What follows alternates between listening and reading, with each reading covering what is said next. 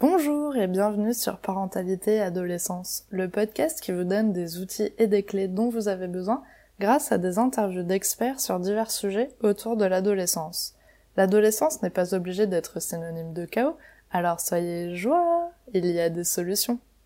Afin de mieux comprendre le terme hypersensible et les personnes avec une sensibilité élevée, j'ai interviewé Saverio Tomasella, psychanalyste, docteur, chercheur et écrivain.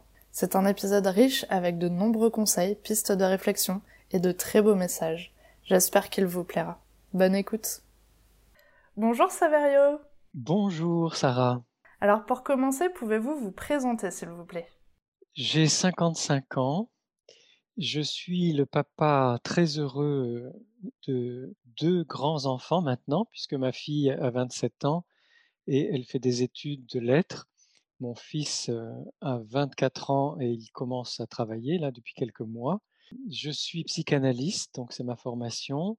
Je suis aussi docteur. Alors j'ai deux doctorats, un en management des organisations et l'autre en psychologie clinique. Voilà, je suis thérapeute, je reçois des patientes et des patients et je suis aussi chercheur. Je consacre maintenant de plus en plus de temps d'ailleurs à la recherche sur la sensibilité, mais aussi sur l'intuition, sur la créativité, sur les cercles de guérison et sur la conscience élargie. D'accord. Et puis vous êtes aussi l'auteur de nombreux ouvrages. Oui, j'ai écrit beaucoup de livres. Alors j'ai une passion pour l'écriture depuis longtemps. Euh, j'ai commencé par écrire des essais, des guides, et là, de plus en plus, je vais vers les romans parce que c'est une forme qui me convient mieux, qui laisse plus de place à la fantaisie, à l'histoire, à, oui, à des histoires réelles que je peux retraduire comme ça dans des, dans des, histoires de fiction, mais qui parlent plus, plus facilement au cœur. D'accord. Alors, merci beaucoup pour cette présentation. Alors aujourd'hui, on va parler de l'hypersensibilité. Est-ce que vous pouvez nous en donner la définition et nous expliquer un petit peu mieux ce que c'est? Alors, vous allez entendre que moi, je ne dis pas hypersensibilité, je vais vous expliquer pourquoi.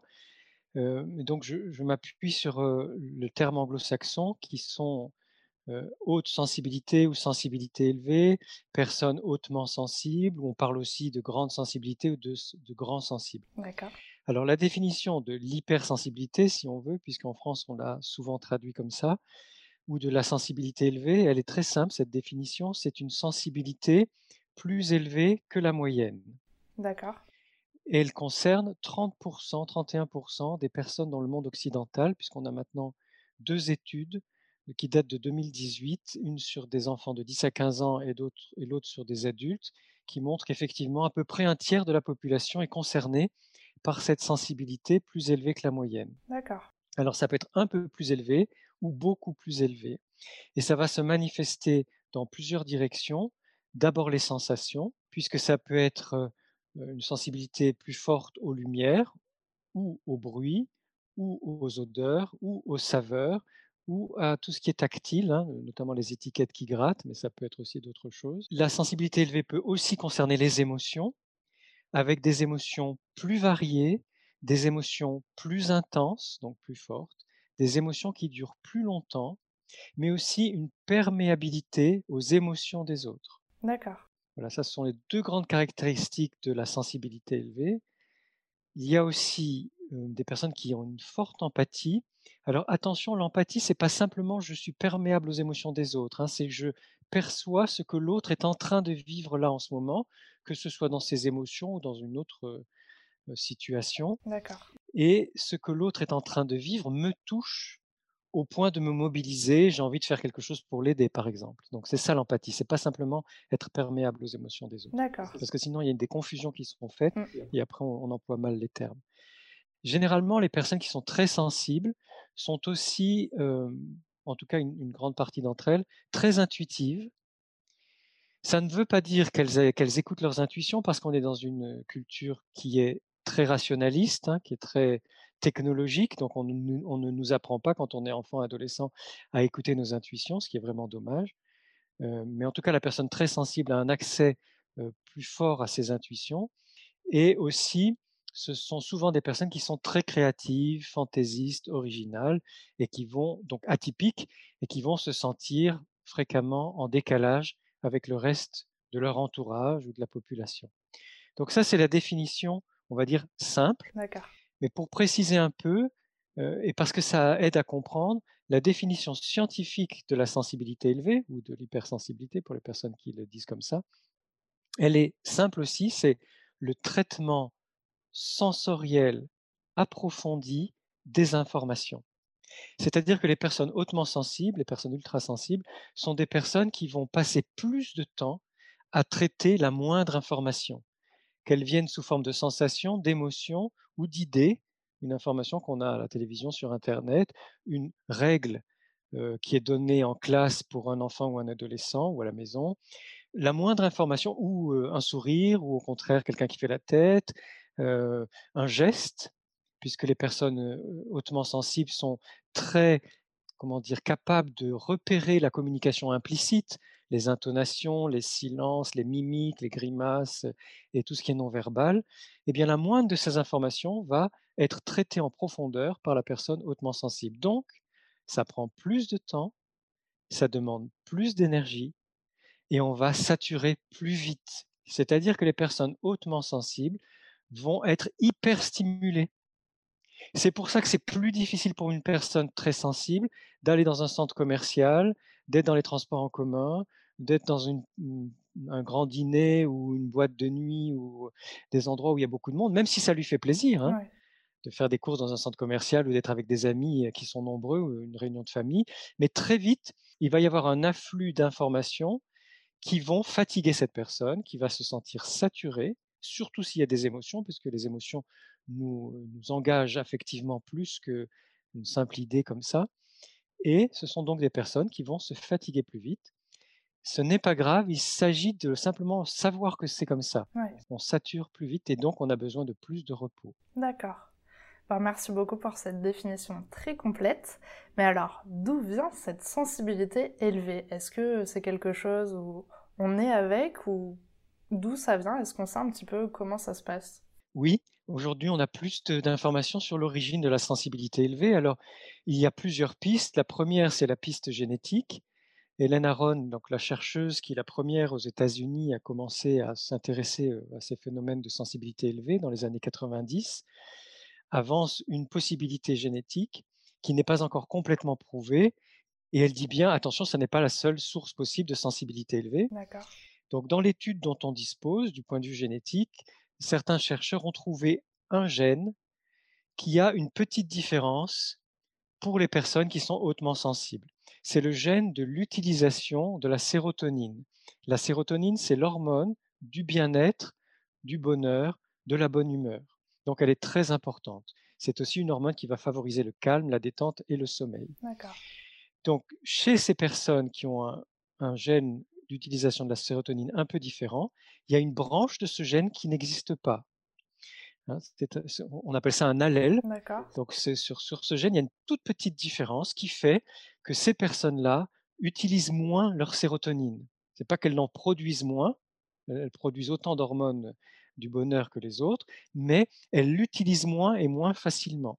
Et donc ça prédisposerait je le dis bien comme ça parce que ce n'est pas encore sûr, il n'y a qu'une seule étude là-dessus, ça prédisposerait ces personnes à être plus anxieuses, plus facilement déprimées et dans les situations très difficiles, avoir plus tendance au suicide. Donc vous voyez comme c'est difficile hein, euh, à partir du moment où on met en évidence cette caractéristique génétique, euh, on se rend bien compte qu'il y a un enjeu très important pour permettre à ces personnes-là d'être moins anxieuses, moins déprimées et de moins avoir l'idée ou la tendance de mettre fin à leur jour. C'est quelque chose de très important. Et ça va être lié du point de vue génétique à d'autres découvertes et d'autres études qui montrent que les enfants et les adolescents ultra sensibles ou particulièrement sensibles sont particulièrement réactifs au stress et que si ces enfants-là grandissent dans un environnement de misère ou de racisme ou de maltraitance ou d'abus ou tout simplement de violence et de, tout le temps des mauvaises nouvelles, ce sont des enfants qui vont être plus, plus malades, plus fortement malades, mais aussi plus souvent malades, qui vont être plus souvent blessés, qui vont se blesser plus souvent, qui peuvent aussi devenir les boucs émissaires dans leur classe. Voilà, donc on s'est rendu compte que cette prédisposition de ces enfants et ces adolescents faisait qu'ils étaient plus impactés par les difficultés dans leur environnement. En revanche, et toujours du côté des, études qui sont faites par rapport à la génétique, on se rend compte que si au contraire un de ces enfants ou de ces adolescents-là naît et grandit dans un environnement favorable, qu'il aime, qui le soutient, qui l'encourage, qui l'écoute, qui le respecte, etc., etc., toute l'éducation bienveillante, eh bien, ces enfants-là vont profiter beaucoup plus de tous les avantages de leur environnement qu'un enfant moyennement sensible ou qui n'est pas hautement sensible. Et on appelle ça la sensibilité avantageuse. La sensibilité avantageuse, c'est le fait de pouvoir bénéficier plus de tout ce qui va bien dans notre environnement. Et donc, même un enfant qui naîtrait dans un environnement où c'est pas facile, où il y a beaucoup de stress, etc., il profite plus des brefs moments ou des rares moments où quelqu'un s'intéresse à elle ou à lui, euh, le soutien, l'encourage, l'écoute, etc. Donc ça, c'est très important. C'est du côté de toutes les, les études qui ont été faites par rapport à la génétique. Après, il y a l'histoire d'un enfant et d'un adolescent, l'éducation qu'il reçoit ou qu'elle reçoit, la culture dans laquelle il baigne. Alors par exemple, il y a des familles d'artistes qui vont stimuler la sensibilité de leur enfant, qui vont demander qu'est-ce que tu ressens là, euh, favoriser l'expression des émotions, favoriser la créativité. Et ça fait effectivement des enfants qui sont plus sensibles que la moyenne, mais qui le vivent très bien parce que c'est venu d'une stimulation de leur sensibilité depuis qu'ils sont tout petits et d'une invitation à l'exprimer qui fait qu'ils se sentent à l'aise avec leur sensibilité. En revanche, il y a d'autres familles dans lesquelles les émotions sont mal vues et l'enfant ne sait pas très bien repérer les émotions qu'il ressent, mais ne sait pas non plus très bien les exprimer puisqu'on lui demande jamais ce qu'il ressent, ou alors quand il exprime une émotion, on lui dit tais-toi, n'en fais pas trop, tu exagères, etc. Et ces enfants-là vont donc avoir une sensibilité élevée qui va être difficile à vivre parce qu'ils ne savent pas comment l'expliquer. Et ils savent même d'ailleurs pas trop comment la repérer en eux-mêmes. Donc vous voyez, l'environnement peut aussi beaucoup jouer sur la façon dont la sensibilité va être plus ou moins bien vécue, plus ou moins stimulée. Et parfois, dans les environnements qui ne stimulent pas la sensibilité, elle est stimulée d'une autre façon par des questionnements et des doutes. Mais pourquoi on ne veut pas m'entendre Mais pourquoi on n'écoute pas ce que je veux dire Mais pourquoi on n'accueille pas mes émotions Pourquoi mes parents font la tête dès que je suis un peu différent, que je suis créatif ou original Donc, ce n'est pas directement la sensibilité qui est stimulée en demandant de l'exprimer ou de l'affirmer, mais c'est par des doutes, des questionnements, des, des interrogations sur soi-même qui font que cette sensibilité va être mal vécue. Surtout si l'entourage à l'école blâme l'enfant ou le moque ou le, le tourne en ridicule parce qu'il a une sensibilité un peu différente des autres. Tout ça va beaucoup jouer. Et la dernière chose qui est très importante, alors l'avant-dernière chose, parce qu'après il y a une, une, raison hormonale qui concerne plutôt les filles, donc j'en parlerai en dernier. L'avant-dernière chose qui est très importante, ce sont nos traumatismes. Aujourd'hui, malheureusement, il n'y a plus aucune famille qui échappe au traumatisme. Dans toute famille, sur plusieurs générations, il y a eu un ou plusieurs gros traumatismes et chacun de nous, chacune de nous peut avoir vu vécu des moments vraiment difficiles, des chocs, des épreuves qui font que nous sommes marqués par ce que nous vivons. Et tout cela va de toute façon exacerber notre sensibilité, nous mettre à vif, faire que dans certaines situations, nous vivons moins bien ce que nous ressentons parce que ça nous rappelle ou ça réactive des traumatismes que nous avons vécus. Et dernière chose qui va concerner uniquement les filles et les femmes, c'est la question hormonale, c'est-à-dire que dans la période prémenstruelle, au moment où les hormones sont très très fortes pour le, avant l'arrivée des règles ou au début de l'arrivée des menstrues, au moment où une femme est enceinte, mais aussi au moment de la ménopause, c'est dans ces trois cas-là les femmes sont hypersensibles nécessairement. Enfin, quasiment la plupart des femmes sont très sensibles parce que elles ont un afflux d'hormones ou un bouleversement hormonal qui fait que ça n'est pas comme d'habitude, que c'est difficile à vivre et que ça les met à vif. Donc, ça les rend hypersensibles. D'accord. Est-ce qu'il y a un moyen euh, de savoir si on est euh, ultra sensible, est-ce qu'il existe des tests ou des diagnostics? Comment on peut savoir ça, hormis le fait de repérer certains signaux euh, où on peut se dire peut-être un peu sensible à tel ou tel moment, si on essaye de faire un petit peu attention? Mais est-ce qu'il y, y a, un diagnostic qui est possible d'avoir pour vraiment être sûr ou de savoir si on est ultra sensible Oui, alors on ne va pas parler de diagnostic puisqu'il ne s'agit pas d'une pathologie, il ne s'agit pas d'une maladie, il s'agit simplement d'un tempérament qui concerne un tiers de la population. On va parler d'évaluation. Donc il y a effectivement des moyens de s'auto-évaluer, à moins d'aller voir un, psy et que ce, professionnel soit suffisamment bien informé sur la question pour pouvoir vous évaluer. Mais sinon, il y a deux tests qui existent et qui permettent de s'évaluer. Le premier en anglais sur le site d'Hélène Aron euh, et le deuxième est en français sur le site de l'Observatoire de la sensibilité. Euh, je crois que l'adresse est lasensibilité.com, quelque chose comme ça. Donc en tout cas, c'est l'Observatoire de la sensibilité. Il y a plusieurs tests, mais le premier, c'est le test général qui permet de s'évaluer.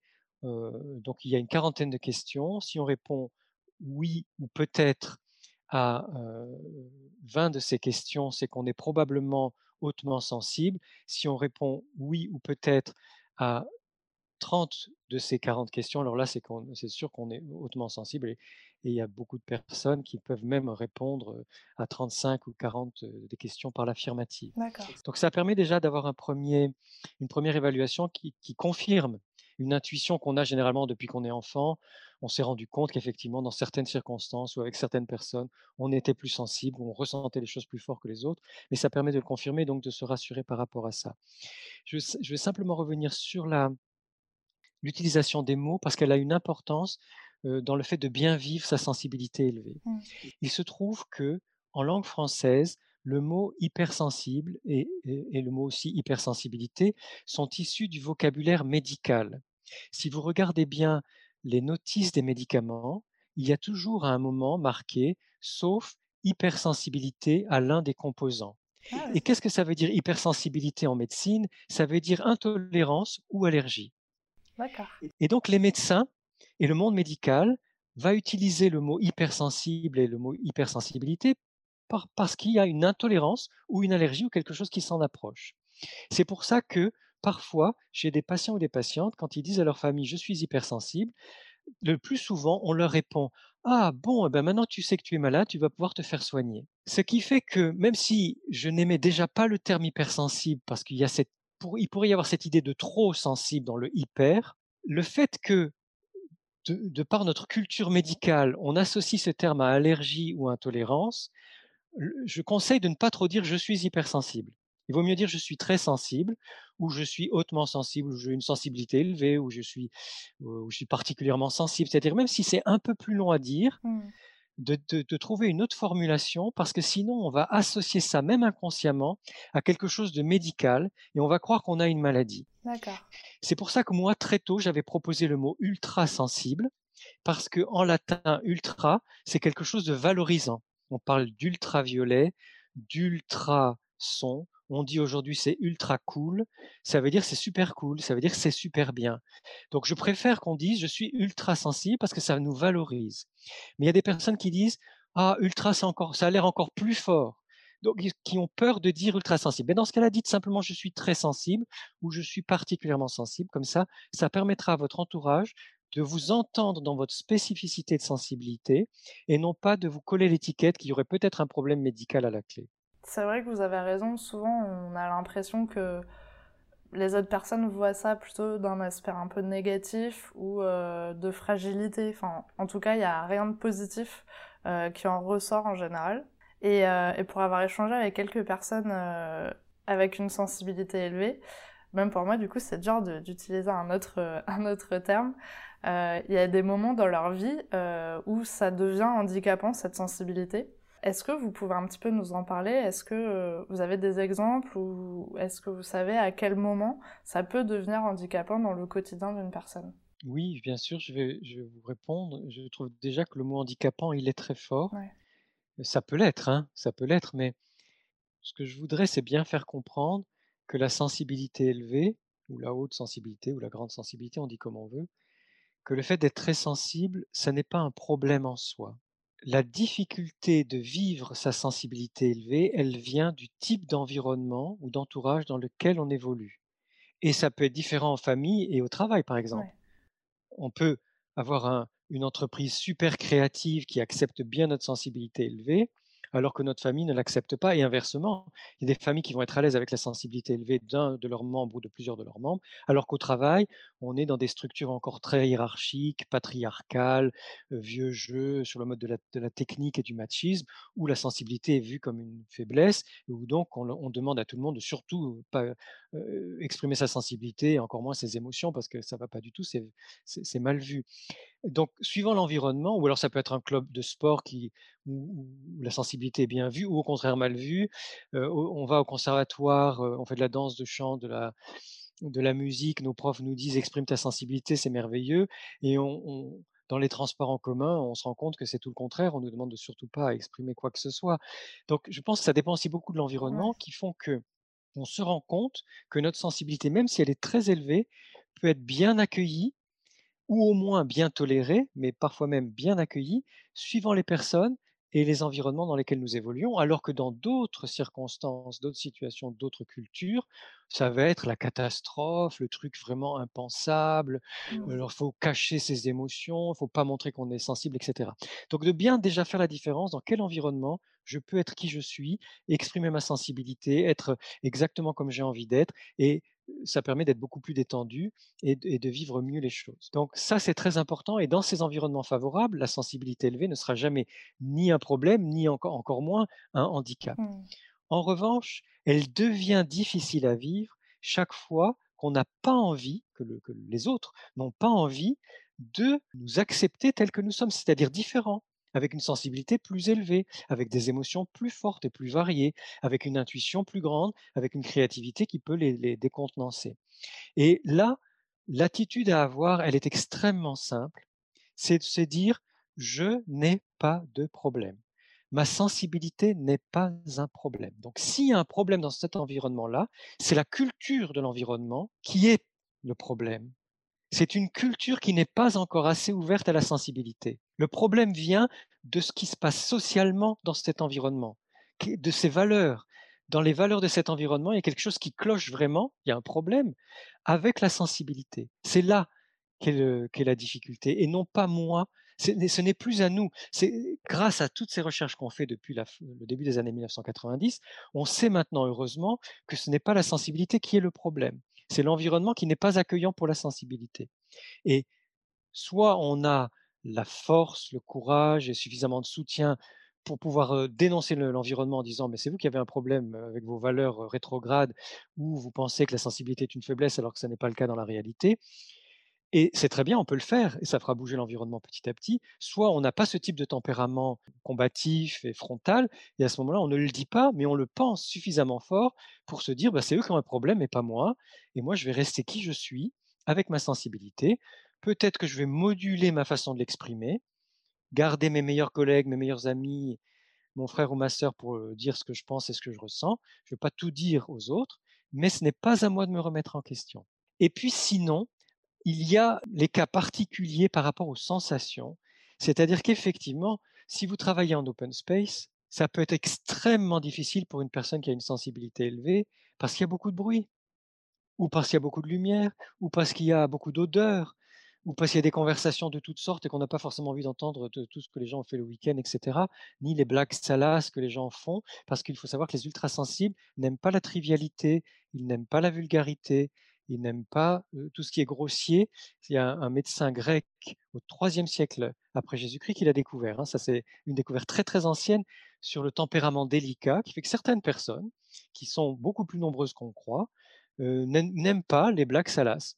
Ça ne veut pas dire qu'on est mal à l'aise avec notre sexualité, non, on aime beaucoup la sexualité avec la personne qu'on aime. On n'a pas forcément envie de parler de choses crues et de façon indélicate avec n'importe qui, les collègues, des gens qu'on ne connaît pas, etc. Non, on réserve ça à l'intimité. Donc tout ça fait qu'effectivement, dans certaines circonstances, alors là je parlais de l'open space, mais ça peut être les transports en commun, ça peut être si on habite dans une rue bruyante, ça peut être si on a des voisins bruyants, etc., qui font qu'effectivement, c'est difficile de vivre avec des sens exacerbés s'il y a beaucoup de signaux sensoriels comme la lumière, le bruit, les odeurs, etc. Dans ce cas-là, concernant le bruit, le plus facile, c'est de mettre des bouchons d'oreille, au moins un dans une oreille, ça atténue déjà pas mal, ou un casque sur les oreilles, on peut mettre une musique de relaxation très très douce, mais ça atténue. pour les odeurs, c'est difficile, donc on peut avoir quelques huiles essentielles qu'on met sur ses poignets ou sur un galet pour eux qu'on met à côté de soi. pour la lumière, alors soit on porte des lunettes de couleur ou de soleil, soit on essaye de faire baisser la lumière dans les endroits où on évolue. voilà. Et ça, c'est le plus difficile parce qu'effectivement, faire baisser le niveau sonore d'un environnement de travail, par exemple, ou, ben, ça ne dépend pas que de nous. Mais dans la plupart des cas, les, personnes hautement sensibles que je connais, que je suis en thérapie ou que j'écoute pendant que je fais des enquêtes, me disent que progressivement, elles trouvent comment faire pour se créer un environnement, au moins chez elles, qui soit un environnement favorable, qui respecte leur sensibilité élevée. D'accord. Bah, merci beaucoup parce que c'est plein de bons conseils, donc c'est très intéressant. Alors pour euh, revenir un petit peu sur notre sujet de l'adolescence, Comment savoir si son ado est ultra sensible, sachant qu'à l'adolescence, il se passe déjà plein de choses. Donc, est-ce qu'il y a des petits signaux euh, que les parents euh, peuvent repérer pour essayer de détecter si euh, leur ado est hypersensible ou pas Déjà, je crois que c'est très important de rappeler que tous les bouleversements profonds et durables qui secouent chaque adolescente et chaque adolescent les rendent hautement sensibles une adolescente et un adolescent est forcément un être à vif, forcément un être à fleur de peau. C'est une période de la vie où on ne peut pas faire autrement que d'être réactif, parce qu'il se passe tellement de choses pour nous à tous les niveaux. Alors bien sûr, on sait bien, hein, la puberté chamboule tout dans le corps, et c'est pas aussi facile qu'on le croit, même, dans les cas les plus simples, c'est pas aussi facile que ça de s'habituer à un nouveau corps et à ce qui se passe encore. Il y a aussi ce qu'on attend d'un adolescent, hein, qu'il choisisse une orientation professionnelle. Parfois, on attend même d'elle ou de lui qu'il choisisse une, orientation sexuelle, alors que ça peut être une période où on a besoin de prendre son temps pour sentir ce qui se passe en soi par rapport aux garçons et aux filles et de, voir hein, euh, ce qui nous touche le plus, ce qui nous correspond. Euh, il y a aussi penser par soi-même, puisqu'on est appelé à dire ce qu'on ce qu'on pense quand on est adolescent, hein, déjà dans ses devoirs de français et de philo et d'histoire au lycée, mais aussi dans la vie en général, peut-être de prendre des options politiques. Tout ça, et, j'oublie plein d'autres situations, hein, l'amitié, se sentir assez fort, tout assez fort pour se débrouiller seul dans la rue, dans les transports, dans certaines situations, revenir seul d'une soirée, etc. Enfin, toutes sortes de situations qui font que de toute façon, on va être on est sur la sellette quand on est adolescent et on n'a pas encore suffisamment de marques ni suffisamment de repères clairs de ses ressources pour se sentir aussi forte ou aussi fort qu'on peut l'être quand on est adulte. Ça ne veut pas dire que quand on est adulte, c'est important de le dire aux adolescentes et aux adolescents, ça ne veut pas dire qu'on est tout le temps fort et tout le temps forte quand on est adulte. Hein. On a aussi nos fragilités, euh, nos difficultés, nos moments de doute, etc. Mais en tout cas, on a déjà des repères d'expérience qui nous permettent de nous positionner dans certaines situations et savoir aussi ce qu'on veut éviter, pas éviter. Euh, ce qui nous correspond, ce qui ne nous correspond pas, alors qu'à l'adolescence, ben, à l'adolescence, on a besoin de tester. Et d'ailleurs, j'encourage les adolescentes et les adolescents à ne pas trop tester de choses dangereuses comme l'alcool, la drogue, etc., de faire bien attention par rapport à ça, même si ça peut paraître tentant. on n'a pas besoin non plus de perdre la tête au sens propre, hein, de perdre complètement la maîtrise de sa conscience et de, qui on est, de ce qu'on fait, sous prétexte que les autres le font autour de nous. Donc, quoi qu'il en soit, tout ce contexte de, de grands bouleversements fait que tous les adolescents sont plus sensibles que la moyenne et plus sensibles que ce qu'ils étaient avant leur adolescence. Donc pour les parents, à mon avis, ils ont déjà repéré quand leur enfant était, avait 2, 3, 4, 5 ans, 7 ans, 10 ans, 12 ans, si cet enfant-là avait beaucoup d'émotions, beaucoup de créativité, beaucoup d'intuition, euh, une sensibilité particulière aux lumières, aux bruits, aux odeurs, aux, aux étiquettes qui grattent, aux textiles, etc., ou une originalité dans sa sensibilité. Et rien que ça, ça donne une clé aux parents qui savent déjà si leur adolescent a un terrain de sensibilité élevée ou pas. Et sur ce terrain de sensibilité élevée, eh bien, ça va amplifier tout ce qui se passe à l'adolescence. Et c'est pour ça que certains adolescents, parfois plus les garçons que les filles, mais ça peut arriver aux filles aussi, à l'adolescence vont se replier beaucoup sur elles-mêmes et sur eux-mêmes. Et je dis, je demande aux parents de ne pas leur en vouloir parce que c'est une bonne protection. Si vos enfants se replient sur elles-mêmes ou sur eux-mêmes à l'adolescence, c'est qu'ils en ont besoin. C'est par rapport à cet afflux d'informations de toutes parts, en eux-mêmes et hors d'eux-mêmes, eh bien, c'est pas possible de faire face à tout. Et souvent, les adolescents ultra sensibles vont avoir besoin de phases ou même d'années de repli. Alors ça peut être se replier sur les études, se replier, se replier sur la meilleure amie, se replier sur un certain type de film, parfois même des jeux vidéo, quelque chose qui, ou le grand-père, la grand-mère, enfin, on va, ils vont se replier sur la chose qui, ou le père ou la mère, hein, ou le frère ou la sœur, mais ils se replient sur soit une activité, soit une personne, soit sur eux-mêmes, parce qu'il y a des personnes très introspectives et introverties, et ce n'est pas un problème non plus. En tout cas, ce mouvement de repli est salutaire parce qu'il permet de sauvegarder l'identité en mouvement, quelque chose de profond, et ce sont des personnes qui vont se révéler plus tard quand elles sont à la fac ou même quand elles vont commencer à travailler, elles ont besoin de ces années de repli pour se construire en tant qu'être humain dans une période tellement troublée. Et d'autres, au contraire, vont être extravertis, vont se révolter, vont faire des bêtises. Et c'est aussi un passage de l'adolescence. Et dans ce cas-là, je demande aussi aux parents de l'indulgence parce que un adolescent qui fait des bêtises, c'est pas forcément de la provocation, c'est simplement pour essayer de voir quelles sont ses forces par rapport aux mystères de la vie, aux difficultés de la vie ou aux enjeux du monde des adultes. D'accord. Est-ce que vous avez euh, quelques petits conseils pour les parents? Donc vous en avez donné euh, quelques-uns déjà, mais euh, comment ils peuvent aider leur ado à ce moment-là au quotidien? Est-ce qu'il y a des petites choses qu'ils peuvent faire ou qu'ils peuvent mettre en place pour qu'ils puissent mieux vivre cette ultra sensibilité Oui. Alors je vais commencer par les grandes choses et venir aux petites après les grandes choses qui sont valables pour un enfant sont, pour l'éducation d'un enfant restent valables pour l'éducation d'un adolescent. Et c'est très important de les rappeler. La première chose, c'est ne pas juger. C'est difficile pour nous parents. Aucun parent n'est parfait. Et les psys qui sont parents sont pas des meilleurs parents que les autres. Hein. Je dis ça pour décomplexer tout le monde. J'ai fait des erreurs avec mes enfants et mes adolescents voilà, mais et, on essaye d'apprendre de nos erreurs. Ne pas juger nos enfants, ne pas juger nos adolescents, parce que dès qu'on commence à juger, déjà nous-mêmes, on s'enferme dans des étiquettes qu'on leur colle dessus. Il est comme si, elle est comme ça, et c'est pas bon ni pour nous ni pour eux. mais surtout, on, on les prive de la possibilité de s'appuyer sur leurs ressources, parce que ça va les mettre dans une, soit dans la tristesse, pourquoi elle ou il me juge comme ça, soit dans la révolte, euh, soit dans la perte de leurs moyens. Donc, la grande attitude favorable pour le parent de l'adolescent, et donc pour les adolescents, la grande attitude favorable, c'est l'écoute. Dis-moi, toi, ce que tu ressens. Dis-moi, toi, ce que tu penses. Et bien sûr qu'à certains moments, plus nos adolescents vont grandir, moins ils vont avoir tendance à être d'accord avec nous euh, ou à voir le monde ou la vie de la même façon que nous. C'est, ça fait partie de notre rôle de parent d'accepter que nos enfants, parce qu'ils sont en bonne santé, vont choisir des chemins différents des nôtres.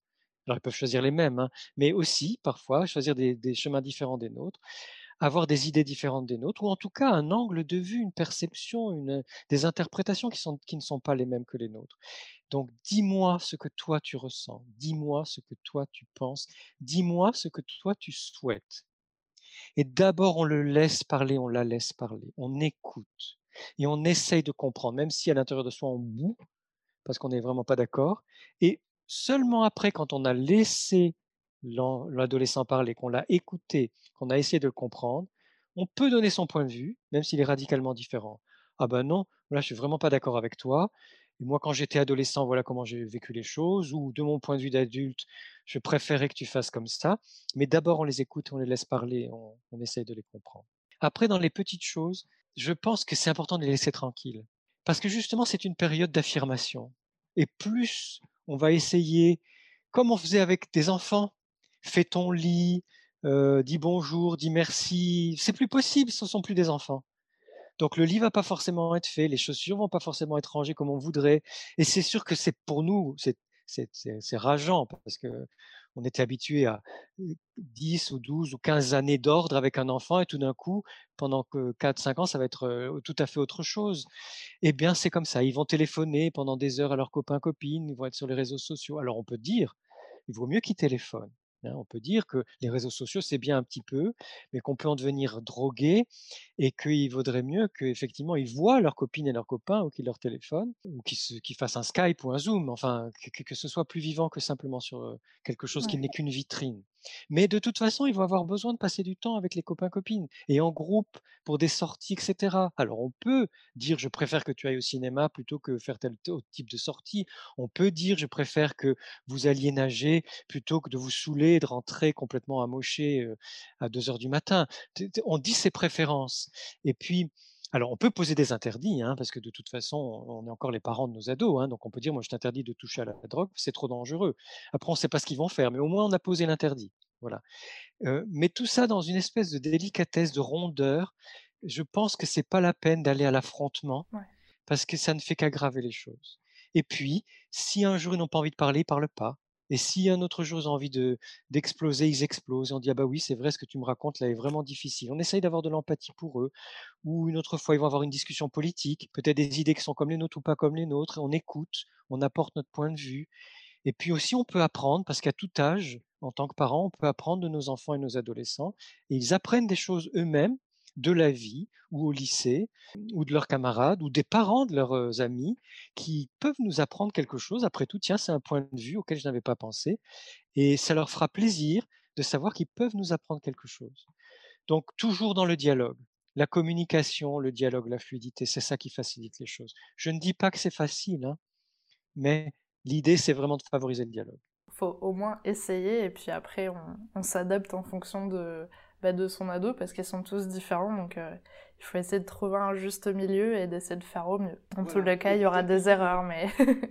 Oui, et, d'accueillir leurs amours, d'accueillir leurs amours, c'est-à-dire, bon, bah, de toute façon, à l'adolescence, il va y avoir des élans amoureux, des, affections très fortes, euh, qui soient amicales ou amoureuses, et c'est important qu'ils puissent ou elles puissent en parler en famille, au moins un, des deux parents, euh, et de d'écouter. Bon, bah oui, nous aussi, quand nous étions jeunes, nous avons été pris dans de très fortes amitiés ou de très fortes, de très forts sentiments amoureux. C'est important qu'ils puissent en parler à, au moins un de leurs parents. Mmh. Et alors, qu'est-ce qui se passe si c'est le parent qui est qui a une sensibilité élevée au moment où du coup son enfant est au moment de l'adolescence? Parce que déjà l'adolescence donc effectivement ça peut être assez dur pour les parents parce que ça va être dur au niveau émotionnel il va se passer beaucoup de choses ils vont un peu leur rentrer dedans à des moments. Si le parent est, ultra sensible, qu'est-ce qu'il peut faire? Comment, comment ça peut se passer? Est-ce que vous avez des, petits conseils pour les parents? Comment ils peuvent arriver à surmonter cette étape? Oui, déjà, souvent, pas tout le temps, hein, mais souvent, quand un enfant ou un adolescent est ultra sensible, c'est qu'au moins un des deux parents l'est, soit parce qu'il y a cette euh, transmission génétique, soit tout simplement parce que c'est une façon particulière de vivre sa sensibilité et que par imitation, par culture familiale aussi, l'enfant a choisi de vivre sa sensibilité comme le parent qui est ultra sensible. Donc il y a de toute façon des points, comment dire, de convergence, de ressemblance entre le parent ultra sensible et l'adolescent ultra sensible.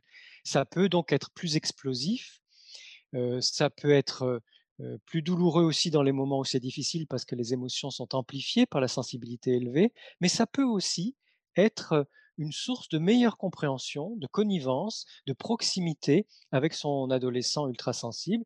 Et donc là, moi, ce que je recommande, c'est de bien accueillir sa propre sensibilité, surtout si elle est élevée en tant que parent. Plus le parent accueille, mieux il accueille ou elle accueille sa sensibilité, surtout si elle est élevée, mieux elle ou il sera capable d'accueillir la sensibilité élevé ou pas de son adolescent. Et donc, plus on se cabre, plus on se braque contre sa propre sensibilité à soi en tant que parent, plus ce sera difficile pour nous d'accepter les émotions, les sensations, les intuitions, la créativité de notre enfant.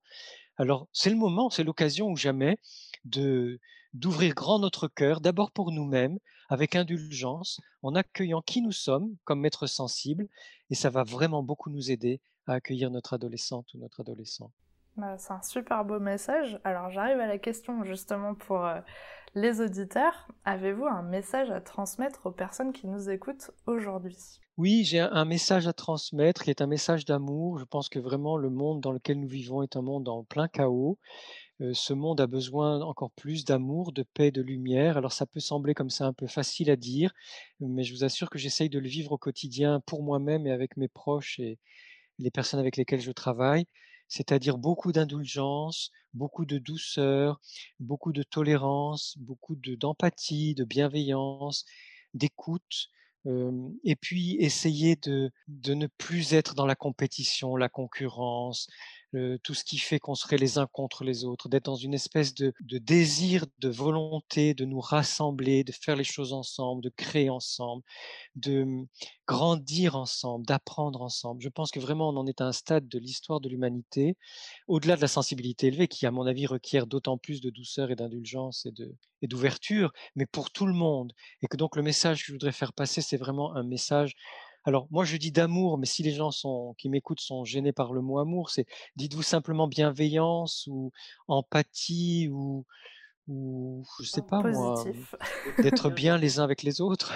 Oui, oui, totalement. En tout cas, c'est un très beau De bonne volonté, on peut dire tout simplement. Oui. Bah, c'est sûr qu'on en a tous besoin en ce moment. Pour finir, avez-vous des livres à conseiller pour mieux vivre sa sensibilité élevée? Oui. Alors, je vais d'abord, pour une fois, commencer par mes propres livres et je vais vous expliquer pourquoi. Il y a d'abord une raison simplement économique, c'est que tout le travail de recherche que je fais depuis des années et que je fais de plus en plus, puisque j'y consacre de plus en plus de temps, est un travail bénévole et ma seule source de revenus, en dehors des quelques patientes et patients que je continue à suivre, ma seule source de revenus, c'est donc les droits d'auteur que, je, que je touche que sur les livres qui sont vendus. Donc maintenant, j'appelle un peu les personnes qui m'écoutent à faire une espèce d'œuvre charitable aussi pour que je puisse continuer mes recherches et que donc je puisse continuer à, à toucher les droits d'auteur. Les livres que j'ai écrits sont aussi, à mon avis, importants parce que j'ai depuis le début une approche ouverte où je suis à l'écoute de toutes les recherches qui existent sur la sensibilité élevée et je ne défends pas une idée parmi ces, les multiples euh, trouvailles ou découvertes qui ont été faites. Et donc, j'ai essayé dans chacun de mes livres d'apporter un panorama global sur tout ce qu'on peut trouver concernant la sensibilité élevée. Donc, les plus simples, ce sont les romans.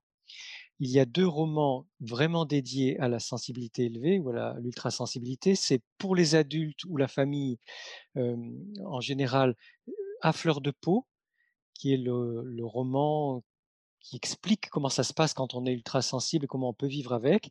Puis il a été suivi par un roman qui s'appelle Comme un enfant et qui est plus centré sur la sensibilité élevée des enfants et des parents avec les enfants, puisque dans l'histoire, il y a aussi un père qui découvre que, sa sensibilité est élevée.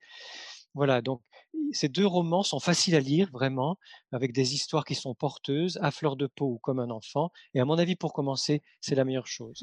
Après, si on veut creuser, il y a soit le livre global qui va expliquer ce qu'est la sensibilité élevée avec les dernières recherches et qui s'appelle l'hypersensibilité pour les nuls, puisque c'est celui dans lequel on a, on a que j'ai coécrit avec Cédric Vitali et dans lequel on a mis le maximum de recherches scientifiques. Donc ça, c'est pour les personnes qui veulent creuser sur le fond de la question. Mais il y a aussi des livres plus faciles à lire et plus courts sur des questions particulière, par exemple l'hypersensibilité ou la sensibilité élevée et l'amour, c'est attention cœur fragile. Mmh. L'ultrasensibilité au travail, ou la sensibilité élevée au travail, c'est ultra-sensible au travail. J'aide mon enfant. Alors, les éditeurs aiment le mot hypersensible. Moi, je voulais que ce soit ultra-sensible, mais bon, on ne peut pas changer les éditeurs. Donc, le titre, c'est J'aime mon enfant, j'aide mon enfant hypersensible à s'épanouir. Voilà, en fonction de vos besoins. Après, si vous êtes vraiment des grandes lectrices et des grands lecteurs et que vous avez envie de pousser encore plus, il y a bien sûr les livres d'Hélène Aron, qui sont des livres plus scientifiques, plus poussés, plus approfondis. Et bien, bien sûr, c'est possible de les lire si c'est quelque chose qui vous passionne. Génial. Ben, merci beaucoup. En tout cas, c'est sûr qu'il y a un grand panorama euh, de livres que vous avez écrits qui sont euh, vraiment intéressants. Merci beaucoup d'avoir accepté mon invitation euh, sur le, sur le podcast. Je suis ravie d'avoir eu cet échange avec vous et j'espère que ça pourra vraiment aiguiller les personnes qui écoutent cet épisode à mieux comprendre et à trouver des informations, des conseils, des pistes de réflexion parce qu'il y a eu vraiment énormément de conseils dans cet épisode et je vous en remercie. Merci à vous Sarah, merci. Merci d'avoir écouté l'épisode jusqu'au bout, j'espère qu'il vous a plu. N'hésitez pas à le partager auprès d'un parent qui pourrait en avoir besoin, de noter l'épisode si la plateforme d'écoute vous le permet, car ça aide le podcast à être référencé et donc à être plus visible pour d'autres auditeurs. On se retrouve la semaine prochaine pour un nouvel épisode. À bientôt!